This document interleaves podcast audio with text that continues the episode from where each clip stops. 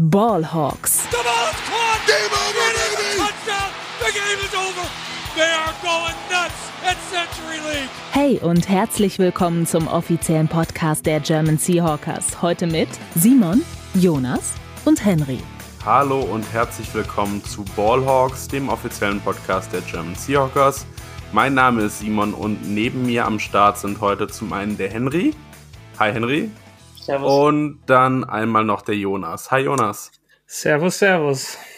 Schön, dass ihr gemeinsam mit mir heute den ersten Spieltag äh, nachbetrachtet. Äh, eine sehr ungemütliche Niederlage äh, im heimischen Lumenfield gegen die Los Angeles Rams. Bevor wir aber zum eigentlichen Spiel kommen, äh, starten wir einmal rein mit den Seahawks News. Frisch aus dem Lockerroom unsere Seahawks News. Ja, gestern im Spiel wurde zwischenzeitlich dann klar im dritten Quarter, dass sowohl Abram Lucas, unser Right Tackle, als auch unser Left Tackle Charles Cross das äh, Spielfeld verlassen müssen. Jeweils kurz hintereinander. Charles äh, Cross musste sogar mit dem, mit dem Wagen vom Feld gefahren äh, werden. Das hat natürlich uns alle schon Angst und Biberbange werden lassen. Ähm, es scheint aber jetzt, zumindest ist das die, die erste Analyse, die Pete Carroll in den Pressekonferenzen nach dem Spiel gegeben hat, ähm, nichts völlig Dramatisches zu sein. Bei Abram Lucas ist es so, dass er wohl länger schon Probleme mit den Knien hat, die nicht hundertprozentig belasten kann. In der Offseason auch immer wieder geschont wurde oder spezielle ähm, ja, Trainingsmethoden bei ihm nicht angewendet wurden, um die, ähm, die Spiele ähm, die Knie äh, eben für die Spiele eben zu schonen. Und das ist jetzt wohl aber im Spiel eben wieder aufgebrochen und deswegen konnte er das Knie nicht hundertprozentig belasten, nicht äh, 100% Vollgas geben und ist deswegen eben rausgegangen. Bei äh, Charles Cross ist es so, dass er einen verstauchten C hat und deswegen auch nicht äh, 100% spielen konnte. Ähm, es äh, gibt aber jetzt bei beiden noch keine finale medizinische Diagnose oder ähnliches. Wir wissen auch noch nicht, ob sie jetzt diese Woche trainieren können oder wie der, wie der Game Day Status dann für nächste Woche ist. Ähm, dazu hört ihr mehr, sobald wir da mehr zu wissen oder erfahrt es natürlich auch wie immer über unsere Social Media Kanäle. Das war's auch schon von den Seahawks News und wir können direkt einsteigen in den Rückblick äh, zu Woche 1 Rams at Seahawks. The Seahawks defense, they do it again. Let's Talk Turkey. Der Rückblick. Ja, was, was soll ich sagen? Es war ein, ein, ein sehr unangenehmer Abend, vor allem im späteren Verlauf.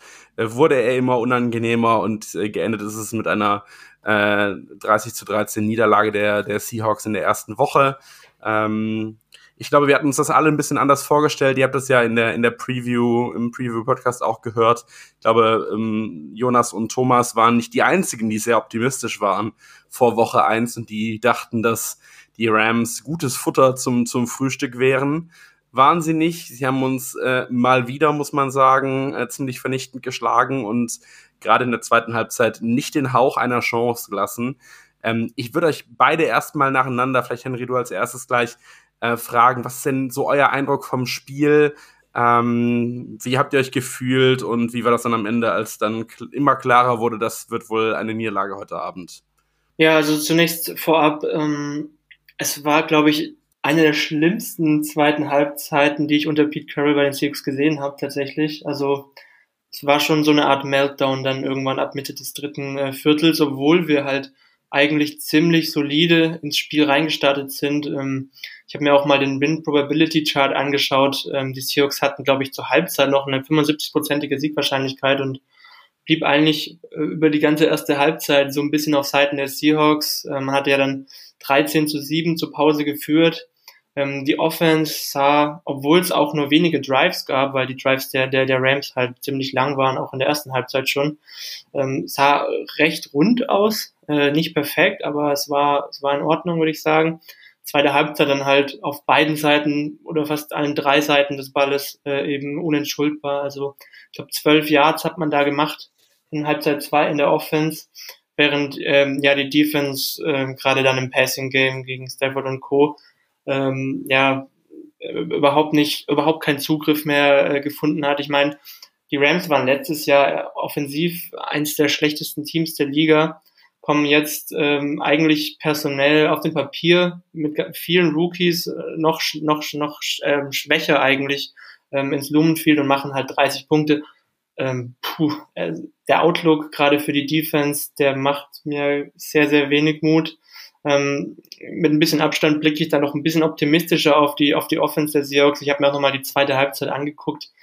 Ähm, man kann der Offense da Vorwürfe machen, aber ja, da waren die zwei Tackles dann raus. Ähm, Smith hatte schnell Drucke und ja, es war keine optimalen Umstände, sage ich mal.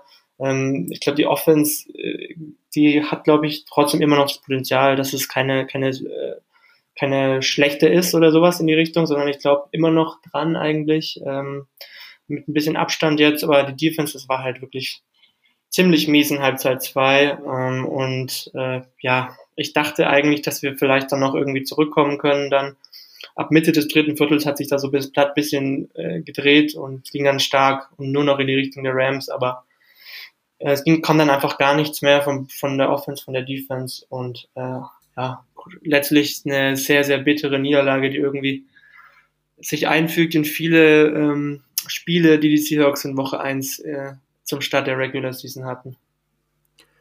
Jonas, du hast jetzt auf der Homepage auch schon geschrieben von Sean McVay als quasi dem Kryptonit der Seahawks. Ähm, wie hast du das wahrgenommen, gerade die zweite Halbzeit? Wie hat er uns da zerpflückt diesmal? Ja, erstmal muss ich sagen, ähm, ich mache das ja jetzt schon seit 2019 bin ich ja dabei und ähm, habe schon einige Recaps geschrieben, auch live während des Spiels äh, oder Spiele, während ich Spiele anschaue. Und ich glaube, ich hatte noch nie so, so ein Gefühl wie gestern, wo ich gerade in der zweiten Halbzeit einfach wollte, dass es aufhört. Weil es war einfach so grauenvoll und ich wollte da auch gar nicht mehr drüber schreiben. Ich habe dann irgendwie, wenn die, wenn die Seahawks dann am, mal am Ball waren, ich hatte, hatte hier gerade noch mal geguckt, ähm, die Seahawks hatten in der, äh, in der zweiten Halbzeit vier offensive, offensive Drives, ähm, haben viermal gepuntet und haben insgesamt zwölf Yards erzielt.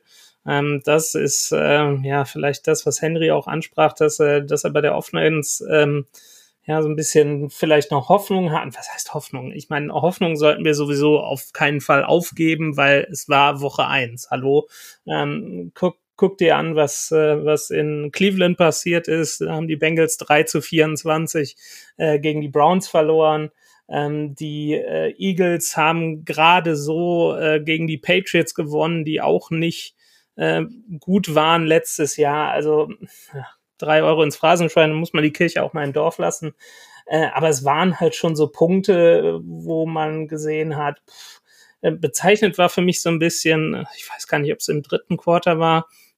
Äh, Henry hatte auch schon den, den Pass Rush oder den Druck angesprochen, äh, der dann da war von den Rams verstärkt. Ähm, da gut über die Außenmikrofone mitgekriegt. Da gab es eine Szene, da ist Aaron Donald irgendwie durch die O-Line gegangen und man hörte nur ein Oh my God und das war offenbar von Geno Smith, der dann irgendwie Aaron Donald auf sich hat zulaufen sehen und dann irgendwie mit den Ball weggeschmissen hat. Also es war sowohl offensiv als auch defensiv nicht gut. Und ähm, ja, Sean McVay, ähm, das war halt wirklich erstaunlich. Mit, mit 16 Rookies im Team, ähm, gerade Puka Nekur, der, der Wide Receiver, ähm, das hat alles so einfach ausgesehen teilweise. Gerade diese, diese Anspiele äh, und wie dann da die, die Seahawks Defense quasi auseinandergenommen wurde, wo man sich gefragt hat, warum geht das bei den Seahawks nicht so, beziehungsweise warum haben die da so Probleme? Ähm, ja, er wusste, wusste ganz genau, in der, in der ersten Halbzeit war es so, so Laufspiel ähm, wo, womit sie eigentlich die meisten Yards gemacht haben. Und ähm, dann hat sich die Lauf-Defense erstaunlicherweise etwas stabilisiert bei den Seahawks. Und äh, dann hat er halt den Weg durch die Luft ge gewählt und äh, Matt Stafford halt auch machen lassen, weil der auch überhaupt keinen Druck hatte. Kommen wir wahrscheinlich gleich noch zu. Äh, und dann die, die Anspiele, äh, gerade auf Puka Nakur, das waren halt so eher so kürzere Bälle, der hatte dann am Ende, glaube ich, zehn Catches für 119 Yards und Tuto Atwell hatte sechs Catches für ebenfalls 119 Yards. Der hat dann eher so die langen Bomben, wie man so schön sagt, also die längeren Pässe gefangen. es war gefühlt egal wie. Also äh, McVay hatte, hatte wieder die Nummer von Pete Carroll oder Clint Hurt, der dann der, der Defense sagt, was sie zu tun hat. Man muss vielleicht auch sagen, ne, also Matthew Stafford hat auch wirklich ein gutes Spiel gemacht. Also er hat auch wirklich ein paar, paar Baller-Throws äh, gezeigt. Ich erinnere mich da, glaube ich, noch ans, ans letzte Viertel bei dritten und elf oder so, wo er halt Ball perfekt an die Sideline legt, auf Nakua, glaube ich, war es. Genau in das Fenster, dass das möglich ist. Also perfekte Pässe, die er da teilweise rausgehauen hat. Und ähm, du hast schon gesagt, gerade Jonas, ne? Ähm, äh, ja, ähm, Sean McVay hatte hatte die Nummer unseres Defense Coordinators, glaube ich, äh, äh, wie man es auf Englisch gerade sagt. Ne? Also ja. wie die da die Mitte attackiert haben. Ähm, ich müsste da auch nochmal das All-22 mehr anschauen, aber mein erster Eindruck war halt, dass die Inside-Linebacker, gerade Brooks, Wagner, dass die halt in mehreren Situationen nicht wirklich gut aussahen. Ähm, und ja, die Position macht mir halt auch echt weiterhin Sorgen und ich glaube, das ist halt auch ja, äh, einen Weg, um, um diese Defense zu attackieren. Ähm, was, was mir auch negativ aufgefallen ist, ist halt wirklich unser zweiter Outside-Cornerback, egal ob es jetzt Trey Brown ist oder Michael Jackson, ist nicht so gut, wie wir, glaube ich, alle dachten. Ähm, ich war da eh skeptisch über die ganze Offseason und hat sich in der Preseason schon gezeigt und gestern auch wieder. Die werden teilweise halt äh, gezielt attackiert, ähm, da auf der linken Cornerback-Seite gestern wieder. Und äh, ja, ich hoffe, dass Witherspoon nächste Woche zurückkommt und vielleicht die Secondary so ein bisschen stabilisieren kann, weil eigentlich hatte ich es halt echt andersrum erwartet. Ich hatte nicht gedacht, dass unsere Laufverteidigung ähm, überraschend gut aussieht, ähm, während halt ja die Secondary komplett auseinandergenommen wird, gerade dann aber auch über die Intermediate Mitte mit den Linebackern in Kombination. Ja, ich glaube, das äh, hast du hast du sehr treffend auf den Punkt gebracht. Man hat ähm, gerade im dritten äh, Quarter dann noch sehen können, dass Stafford einfach wahnsinnig gut auf die Seams attackiert hat. Und ähm, wenn man sich das Passing-Chart anguckt, dann, dann weiß man ganz genau, was der Gameplan der Rams war äh, und äh, wie es auch ja, erfolgreich geglückt ist, sage ich mal. Äh, gerade eben in der zweiten Halbzeit. Das erklärt überhaupt nicht, warum äh, die unsere Offense äh, dann so schwach war in der zweiten Halbzeit. Da waren sicherlich einige, ein, ein paar systemische Faktoren plus dann die, die Verletzungen, die da dazu kamen, aber da fehlte letztendlich dann noch die Kreativität, ähm, ähm, da nochmal was auf die Beine zu stellen. Das war in der ersten Halbzeit ja auch äh, wirklich viel durch, durch gute Runs. Ähm, ja, Ken Walker hat auch wirklich gute Zahlen aufgelegt. Ähm, aber in der, in der Defense ist es eben ähm, wirklich sehr erstaunlich, muss ich sagen, dass, dass die Run-Defense so gut gehalten hat. Ähm, das ist, äh, kann man ja vielleicht auch ähm, mal als Positives dann aus einem sehr schwachen Spiel noch mit rausziehen, dass das wirklich äh, gut funktioniert hat und da sicherlich auch Bobby Wagner zum Beispiel einen riesigen Anteil dran hatte, dass das einfach eine der, der Qualitäten ist, die er wirklich weiterhin hat. Jonas, du hast das auf der, der Homepage auch sehr treffend nochmal beschrieben, ja auch im, in der Preview-Podcast schon, aber eben ähm, eklatante Schwächen im Passspiel und ähm, überhaupt keine gute Abstimmung. Man hat ja zeitweise dann das Gefühl, ähm, die können machen, was sie wollen. Es, es, es kommt jeder Pass an und es waren immer die gleichen Pässe. Und auch zu sehen, dass wir offensichtlich kein Mittel hatten, um das zu unterbinden ähm, und, und ähm, ja, eben, eben sofort und aggressiv zu verteidigen, das ist schon, das ist schon wirklich ähm, ja, schwer mit an, anzusehen gewesen. Und dann kann ich, kann ich dieses Gefühl äh, von, man wollte einfach nur noch, dass es aufhört, äh, sehr gut nachvollziehen.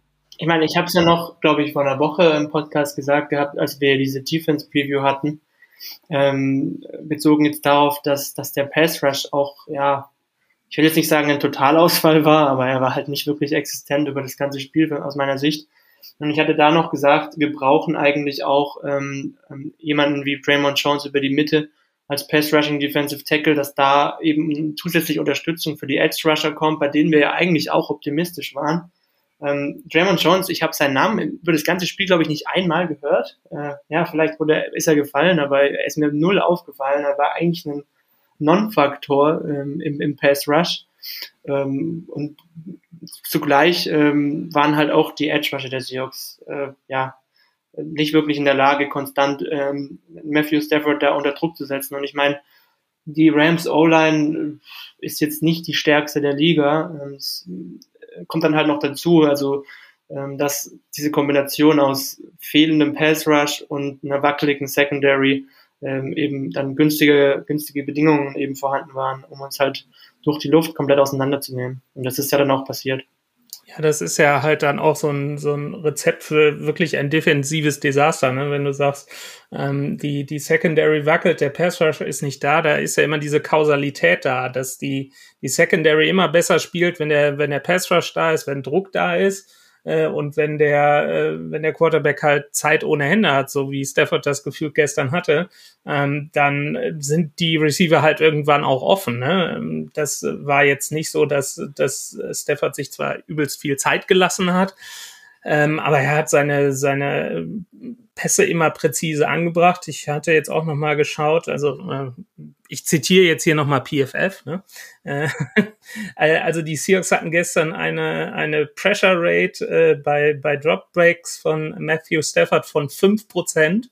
Ähm, das ist das, der niedrigste Wert äh, in einem kompletten Spiel in den letzten fünf Jahren des Seahawks. Ähm, es gab nur zwei Quarterback-Hits und keine Sacks. Ähm, ja, das, das sagt eigentlich schon alles. Dazu kommen also diese nicht vorhandene dann Pressure-to-Sack-Rate. Also ich erinnere mich auch, dass wir ein paar Mal ähm, Matthew Stafford ja sehr gut unter Druck gesetzt hatten bei diesen wenigen Snaps und da hat er halt jedes Mal doch irgendwie einen Weg gefunden, den Ball loszuwerfen, in irgendwie in den, in den Boden reinzuwerfen, in Richtung Running Back so ein bisschen, dass, dass es halt dann kein Sack wurde. Drives dann dadurch auch irgendwie irgendwo am, am Leben gehalten wurden. Und äh, ja, das kam dann eben auch noch dazu. Also wenn du den Quarterback nicht einmal im Spiel zu Boden bringst, äh, drei Euro ins Phrasenschwein, dann wird das halt auch nichts. Vielleicht noch ein, Letz-, ein, letztes Thema bei, bei den generellen Dingen zum Spiel. Third Down Efficiency, äh, die, die Rams überragend, 64% der Third Downs äh, converted wieder in ein, ein First Down. Wir Vollkatastrophe, 22 Prozent nur. Ähm, das, das sorgt halt dann dafür, dass Drives auch am Leben bleiben. In der zweiten Halbzeit haben wir ausschließlich gepuntet, ähm, äh, also auch überhaupt keinen offensiv überhaupt keinen Drive mehr ans Rollen bekommen, irgendwie, dass man mal in Field Goal Range wenigstens gekommen wäre. Ähm, ich glaube, das war dann letztendlich auch noch mit entscheidend. Ähm, aber ihr habt jetzt eben auch schon den einen oder anderen Spieler angesprochen. Raymond Jones ist eben schon gefallen, wirklich nur aufgefallen durch ein völlig dämliches Encroachment und vielleicht ein oder zwei Assistant Tackles, äh, sonst aber gar nichts. Das ist natürlich für ein, ein so wichtiges ähm, Off-Season-Signing wirklich, wirklich schwach dann. Auch äh, vollkommen richtig, hast du ganz am Anfang schon gesagt, Jonas, wir wollen jetzt äh, die, die Kirche vielleicht noch im Dorf lassen. Ähm, das ist, war jetzt nur das erste, die erste Woche aber trotzdem hätte ich mir da schon mehr erwartet. Der Pass Rush an, an allgemein äh, non-existent. Ähm, tatsächlich äh, ist, taucht in, in den Pass Rush Win Rates taucht der ein oder andere äh, Defender der, der Seahawks auf, aber ähm, in, in Sacks ist es eben nicht gemündet und in kontinuierliche Press Pressure ist es auch nicht gemündet. Ähm, Genau. Was, was äh, meint ihr zur, zur Offense der Seahawks? Wer ist euch da äh, vielleicht noch halbwegs positiv aufgefallen oder wo muss man da äh, vielleicht auch nochmal kritischer hingucken? Äh, eine Sache, die ich direkt ansprechen wollte, ähm, ist, das, ist das Thema DK Metcalf. Also äh, eine positive Sache, er hat dafür gesorgt, dass, dass die Seahawks äh, ja aus, aus Bord kamen, beziehungsweise sie waren vorher schon auf dem Board mit einem Field Goal von Jason Myers und DK Metcalf hat dann gestern den ersten, ersten und einzigen Touchdown erzielt und hat da auch eine, eine super Raute, Raute, Quatsch, eine super Route gelaufen äh, so eine äh, Sluggo nennt man sich, so ein äh, äh, Slant and Go. Er ist dann quasi so, so in die äh, geradeaus gelaufen, kurz nach links und hat dann quasi seinen, nee, nach rechts, glaube ich, und dann sofort wieder nach links und ist dann straight in die, in die Endzone gelaufen und äh, hat da wirklich seinem Gegenspieler einen Knoten in die Beine gelaufen, stand da ganz frei und hat den, hat den super gefangen.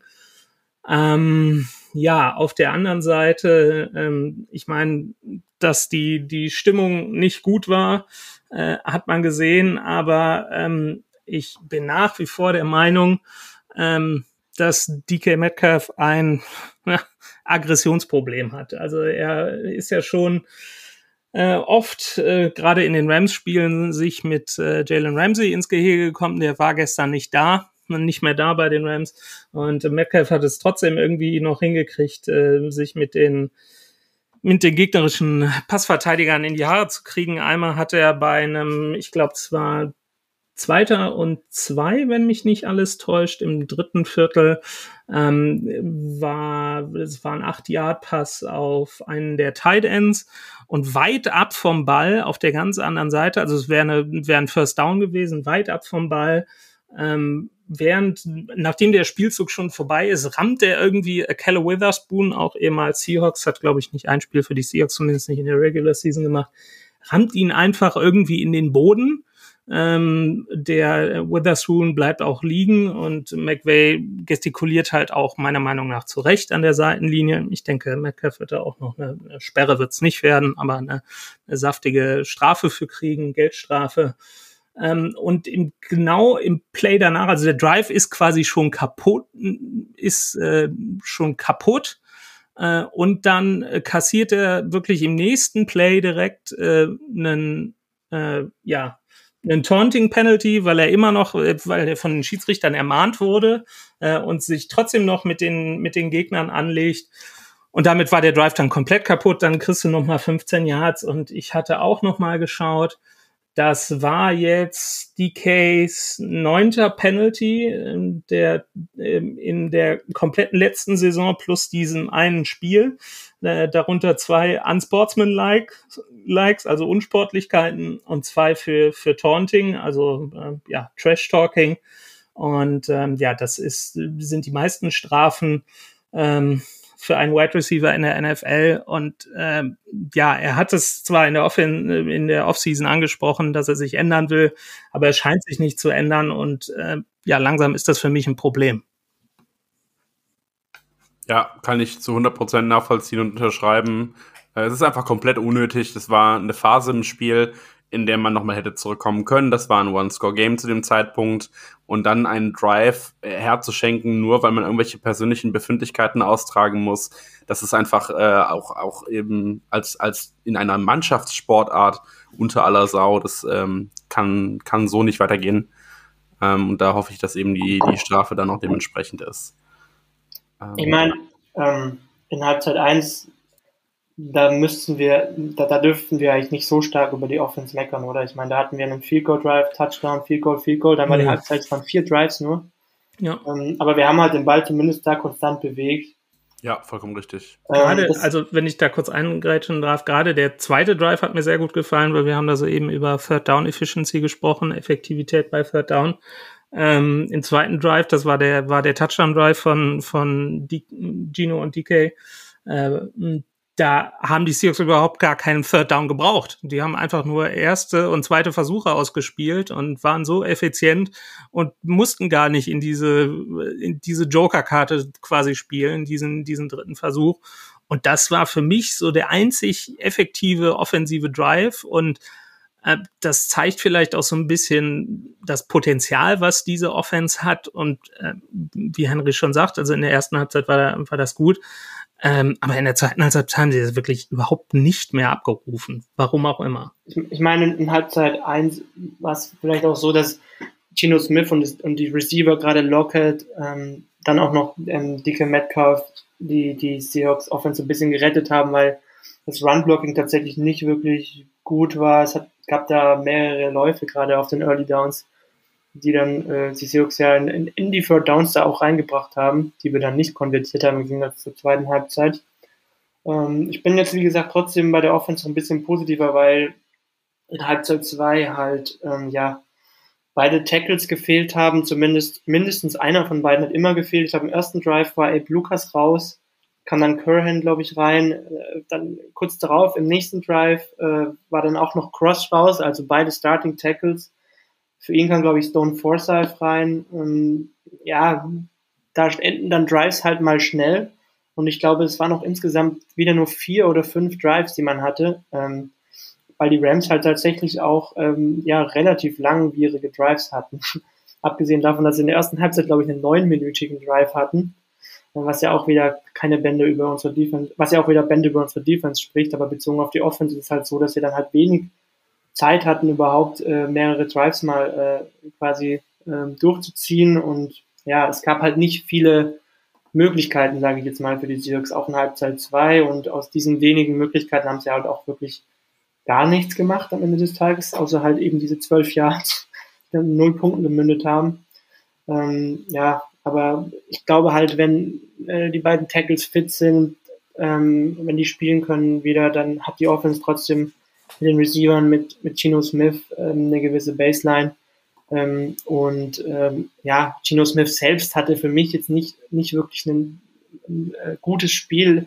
Es gab da ein paar äh, Pässe, die ich schon ohne All-22 gesehen zu haben, äh, eben bemerkt hatte, wo er halt quasi beispielsweise Jake Bobo komplett offen hat äh, für einen Touchdown tief. Äh, war, glaube ich, Busted Coverage, den er nicht genommen hat. Ähm, ja, grundsätzlich, ähm, meine Meinung ist, glaube ich, die, die meißelt sich gerade so ein bisschen in den Stein rein. Also ich bin halt immer noch davon überzeugt, dass Gino Smith halt einfach ein Quarterback ist, der mit guten Umständen, also gerade mit, mit einer guten Protection in Structure richtig gut sein kann und auch darüber hinaus noch, wie wir es letztes Jahr gesehen haben. Aber wie wir letztes Jahr auch gesehen haben, gerade in der zweiten Hälfte der Regular Season, wenn das nicht der Fall ist, wenn die Umstände nicht perfekt sind, genauso wie in Halbzeit 2, wo er ständig direkt Druck bekommen hat, dann ist es halt ein Quarterback, der dann schnell mal ähm, ja so ein bisschen äh, ja ähm, von der Leistung äh, runterpurzelt äh, und das geht dann halt auch recht schnell und ähm, mündet dann in, in, so, in solchen Halbzeiten wie jetzt gestern. Ähm, und äh, ja, äh, für mich halt irgendwie so eine Art Game Manager Plus am Ende des Tages, aber halt niemanden, der irgendwie den Karren so wirklich komplett aus dem Dreck ziehen kann. Und das hätte man gestern von dem Quarterback des Seahawks gebraucht, weil die Umstände wirklich nicht gut waren in Halbzeit 2. Ja, ich habe tatsächlich äh, gerade eben noch gelesen, dass äh, Gino Smith mit einem EPA per Play von, von null äh, sich äh, im Mittelfeld der Liga ähm, aufhält. Das ist halt tatsächlich also wahrscheinlich nicht auf ihn zurückzuführen jetzt alleinig, äh, sondern die, die Struktur, die Umstände waren da einfach dann jetzt auch nicht gut. Ähm, nichtsdestotrotz trotzdem natürlich einfach keine gute Leistung, aber ich glaube, wir können uns darauf einigen, dass wir das Spiel sicherlich nicht in der Offense verloren haben, sondern weil die Defense einfach ähm, ja ihren Job nicht gut genug gemacht hat und wir da einfach ähm, keinerlei Struktur mehr in der Verteidigung hatten und in der, in der gerade in der zweiten Hälfte eben nichts auch mehr verhindern konnten. Wenn ihr sonst nichts mehr habt, würde ich dann kommen ähm, zum äh, Ende der Folge. Wir sind jetzt wieder im ähm, Modus der, der Saison. Das heißt, wir werden immer einmal pro Woche eine Recap haben, einmal pro Woche eine Preview. Ihr könnt euch also darauf verlassen, dass wir uns Donnerstagabend schon wieder hören. Dann mit einer Preview im Spiel gegen die Detroit Lions, die übrigens ihren Season Opener gegen die Chiefs gewonnen haben. So, das ist ein sehr spannendes Spiel am nächsten Wochenende am Sonntag. Ähm, freuen wir uns alle schon drauf und ich würde dann abbinden mit einem gemeinsamen Go Hawks. Go Hawks. Go Hawks. Touchdown! Weitere Infos zu den German Seahawkers gibt's natürlich auch auf unserer Website unter germanseahawkers.com.